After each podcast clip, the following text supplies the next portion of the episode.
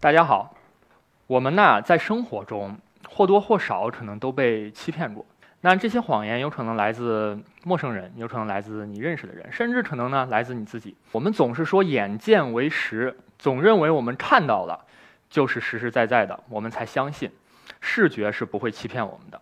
但是真的是这样的吗？我们首先来看一段小视频，在这段视频当中你们只需要听他念的是什么音节。Bar, bar, bar, which is correct. But 是的 what 他 hear 念的是 now? bar。bar, bar, bar, 那么这段 If 视频他念的 far, 又是什么呢？far, far, 是不是 you 发 are？wrong. In fact, the audio didn't change in 事 between 实 the 上，two 这 videos. 两段视频 bar, bar, 音频 bar 是一模一样的。为什么我们第一段听到的可能是 bar，而第二段听到的是 far？对不对？实际上眼睛欺骗了。bar, bar, 如果你不看的话，你认为啊，我听到的始终是 bar，但是你反而眼见不为实了。那这是怎么回事？这个现象是很多科学家很感兴趣的话题。再看一个近年来获得大奖第一名的视幻觉的图片——施罗德的楼梯。我们要怎么看它？它是一个楼梯，我如果把它旋转一百八十度，眨一下眼睛，又变成了同样的楼梯，有没有？不合常理，它是一个从左上下到右下的楼梯啊，它难道不应该转一百八十度以后是反方向吗？为什么？实际上它只是一些好像楼梯的黑白间隔的片段，让你误认为它是有一个上下关系一样。这条裙子近几年非常有名，不知道有人看到过没？我的问题是什么呢？这是条什么颜色的裙子？我们做一个小调查，看到的是白金色的同学，麻烦举一下手。有一些哦，不看到是蓝黑色裙子的，请举手。你们看一看周围的人，这个你们甚至无法和他交流，你们来自两个世界。我个人看到的是白金色，我永远无法理理解你们。对不起，那个我很想理解蓝黑色是来自哪里，蓝在哪里，黑在哪里。但是，就像那些看到是蓝黑色的同学、那些观众一样，白金色又是怎么来的？你们甚至不相信我，你旁边的人你怎么能看错呢？为什么？其实道理也很简单，来自于这条裙子右边的那个强烈的光线，没有想到吧？你可能会觉得啊，是人和人不同，我们感受的颜色不同。但对不起，我们感受的颜色不会差别那么大。我可能看的是深蓝色，你可能看的是浅蓝色，但是我不会把它看成一条完全颜色不一样的裙子。旁边的那条强烈的光线，让我们觉得潜意识里它就处在一个什么样背光的环境了。光线来自后面，而我们的大脑这时候就已经在潜意识里迅速的告诉我们，我需要把它补亮。而在这个补亮的过程当中，每个人不太一样，产生了这个差距，也 就是你永远无法理解其他那些人。我告诉你这，这条裙子实际上是蓝黑色。我告诉你答案，那些看到白金色，比如我的人，也也不会相信这是一条蓝黑色的裙子。到现在，我们还怎么理解看见？那什么是看见？其实，在上世纪七八十年代，当时的科学家认为，看见我们的眼睛就像照相机一样，所有眼前的东西，我们能一五一十的映到视网膜上，对不对？因为我们的视野有大概多少？将近一百八十度。大家在看我的同时，周围的一些东西也在视网膜上，你只是看不太清楚，你只是不是太注意。那么，这个照相机映到镜头里的所有东西，都是我们看见的东西。但是现在的主流观点，近几十年已经发生了非常大的变化，就这些并不是看见，那些进入到我们意识当中的，才叫真正的看见。比如大家今天在认真的听听我的演讲，看着我，看着屏幕，但是周围有人走动，你们看见了吗？它一定映到了我们视网膜上的某一点，但是我们不会去注意，除非他是他是一位明星，比如比如哪位大明星来了，哇，你马上就看见，那是一个特殊的点，那又是吸引到你的注意力，你才把目光转过去，那我可能就失去了你们的注意，这才是我们现在理解的看见。那科学家对这个问题的研究起源于这根非常简单的立方体，十二根线条组成。我的问题就来了，非常简单，哪一面在前面？它是一个什么样的立方体？当然，它没有一个准确答案，对不对？更神奇的是，你也能自由的转换，你甚至能告诉自己，它一会儿是这样的立方体，一会儿是那样的立方体。但是更有趣的是什么呢？你无法说服自己，它就是一个模样。这个状态我们称为双稳态。实际上呢，我认为叫做双不稳态，其实更加正确一些。那么对双不稳态或者双稳态的研究，科学家有一个比较著名的实验，叫做双目竞争。如果我这两只眼睛看到的是完全不同的图案，它们会融合吗？还是我只能看到其中一个？比如我给大家放一个非常漂亮的场景，它如果代表诗和远方的话，你都会被吸引。但是如果我在旁边放上金钱呢？你的注意力马上就转移了。当然不是因为我们更爱金钱，对不对？但是你的两个眼睛面前出现了完全不同场景的时候，你的注意力在摇摆。经过训练的人才能长时间的在这种场景下看一幅图片，我们都不行。这种时候，我们的双眼，我们的两个视网膜，实际上就好像在进行一个拔河比赛，他们在竞争看见，他们在竞争进入我们的意识。到底？那这些竞争是在哪个阶段产生的？是科学家最感兴趣的。在视网膜阶段一定不会产生，因为我们的视网膜印上的东西是没有经过分析的，我们眼前有什么就是什么。那经过研究发现，在初级的神经传导视神经的初级阶段也没有发生。那么它在哪里发生的呢？它只有在高级的视觉处理脑区，也就是在这个时候，我们证明意识实际上更多的存在于高级的脑区。实际上，何止我们在同一个时刻能看到两个图案啊？我们在同一个时刻有无数的感知涌进我们的大脑，对不对？就像我现在在说话，门外也有其他的杂音，但是你都听不到。那声波进入到我们的耳朵了吗？一定进入到了，但是你听不到，说明意识啊。我们如果把它比作成一座城堡的话，只有一条非常狭窄的通道能够进入这座城堡，而每一次只有一个知觉能够进入。下一个知觉一定要等待，大家可以感受一下。你在认真听听我的时候，这也很很有指导意义啊。如果有学生朋友们或者是呃这个家长朋友们，呃教导自己的孩子的话，上课一定要认真听讲，这就找到理论依据了呀。为什么你不认真听讲，他就是进不去大脑。老师讲的什么，就左耳朵进右耳朵出了，直到他喊到了你的名字，他你猛然惊醒，因为这个名字对你来说太重要了。你即使在走神儿的时候，你也能很快的听到这个名字、这个声音，就把你的注意力给抓回来了。是不是分先后顺序的事情就一定都能进入意识呢？我们来看一下这个任务里面，一串数字闪过，中间有两个字母，麻烦大家告诉我是什么字母。第一个字母是 G，看到字母 G 了，麻烦举一下手。几乎所有人都看到了，那些没有看到的可能走神了。第二个字母是什么？谁看到字母 D 了？诚实的举一下手。大概有四分之一的人，是的，那个第一个字母是 G，这很容易被看到。而第二个字母在我们的眼睛里隐藏了，我们就看不到它，并不是因为它很快，千万不要误解。科学家们发现，在第一个信号出现的两百到三百毫秒之后的。大脑视觉是几乎无法处理信息的，这是因为我们的意识在这个阶段它是反应不了的，而到了四百、五百毫秒，你就马上又能反应出来了。这说明什么？这说明那张进入意识的狭窄的通道，它甚至即使分先后顺序，也有它的秩序。就像我们进地铁有一道闸门，你只能我刷了卡之后，它开关之后才能下一个乘客再进入。啊，为什么如果两个字母紧挨在一起，他们就能同时进入意识？很容易理解，后面那个字母蹭票的人。弗洛伊德有一个分分非常好的比喻：我们在海平面上看到的冰山，实际上是我们的意识知觉，我们能知道它的存在。但是海平面以下，更多的是我们什么意识下下意识、潜意识的知觉，是我们不知道它的存在，但是它却实实在在的存在着。啊，那么意识到底在哪里？潜意识又在哪里？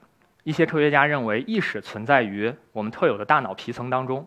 大脑皮层是少数的高等哺乳动物才有的结构，自诩为这个地球上最高级的动物。我们当然认为，这么高级的功能是在这个特殊的地方产生的大脑皮层。而那些稍微低级一些，在进化里面很早出现的那个大脑结构呢，是不能分析意识的，可能它是专门处理一些潜意识的，这是一种理论。还有一些理论认为，因为我们大脑是分脑区和负责不同的功能的，有的地方是负责处理视觉信号，有的地方是负责处理嗅觉，有的负责呃处理语言，说负责处理视觉。可能也有一些脑区特定的部位是负责处理意识的，而另外呢负责处理潜意识，这也是一种理论。还有一些科学家认为，他说意识呢存在于大脑的左半球，因为左半球具有语言中枢，几乎所有的意识知觉我们都是能用语言之表达出来的，都是能交流的，而潜意识的知觉我们是当然不知道它存在，我们自然也无法去交流，它可能就存在于。大脑的右半边。为了回答这个问题啊，科学家研究了一种病人。你们能相信他是盲人吗？他们是盲人，他们的眼前一片漆黑，他们看不见任何东西。但神奇的是，如果医生、科学家把他带到一个布满障碍的通道或者房间的时候，让他穿过去，他能完美的躲避地上的那些障碍。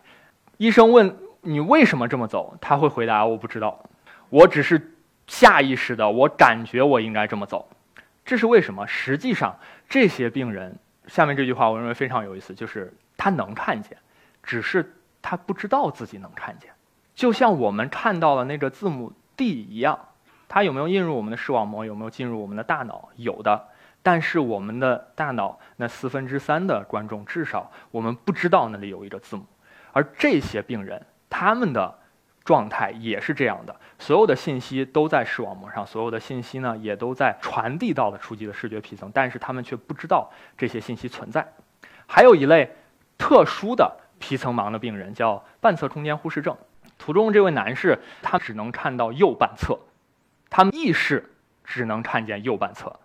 如果让他们去临摹一个钟、一个房子，他们也只能画了右半侧。另外一侧永远看不到，这些视觉一定进入他的眼睛，对不对？当发现这个现象的时候，非常奇怪，但是也很惊喜。他们真的帮助到了我们去理解看见和意识上的看见的区别。经过研究啊，我们发现了，真的找到了其中的原因。我们知道，视觉信号进入到视网膜之后，通过视觉神经传递到了初级视觉皮层，我们这里叫微一皮层。然后它有两条通路，通过背侧和腹侧的通路呢，再根据信号的不同进行高级视觉皮层的信号处理。但是皮层盲的病人，他的呃初级视觉皮层损坏了，信号传递到了这里，不能再继续向后传，所以他的大脑并没有看到这些信息。那为什么他又能绕过那些障碍呢？经过研究发现。有一条隐藏的通路，少数的视觉信号通过这条隐藏的通路，上丘脑的这条通路到达了高级视觉皮层，并且对信号进行了处理。而这条皮层因为绕开了经典的意识通路，所以我们大脑并不知道看到了。啊，这也是第一条我们发现的，我觉得可以称之为潜意识的通路。那么这条通路很可能在一定程度上就是专门处理潜意识信号的。咱们的大脑是由大脑皮层以及中间的一些核团组成的，这些部分我们刚才看到视觉信号至少可以通过上丘脑这个通路来处理潜意识信号，而前面那个注意顺托实验呢，经过研究发现它是通过腹侧的视觉皮层啊可以处理无意识的信号的。更多的研究表明啊，其实整个大脑，包括大脑皮层啊，包括很多核团，它们都在既能处理意识，也能处理潜意识。我们的整颗大脑都能够同时有不同的任务的处理，而不是在某一部分有特殊的功能。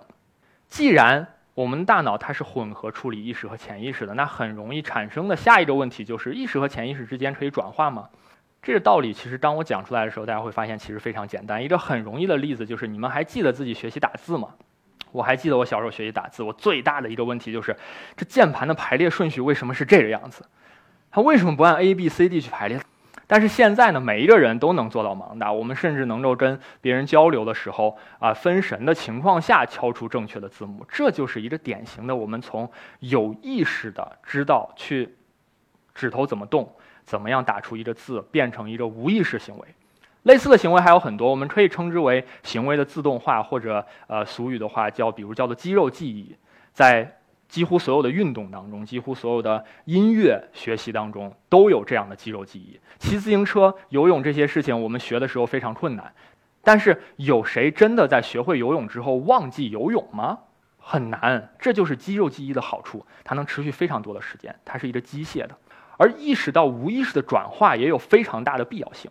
我们大脑虽然很先进，人类的大脑据研究大约有一千亿个神经元，但是即使这么高等的一个大脑，我们也很难处理所有的信息。比如，有谁在听我讲座的时候告诉自己心脏应该怎么跳？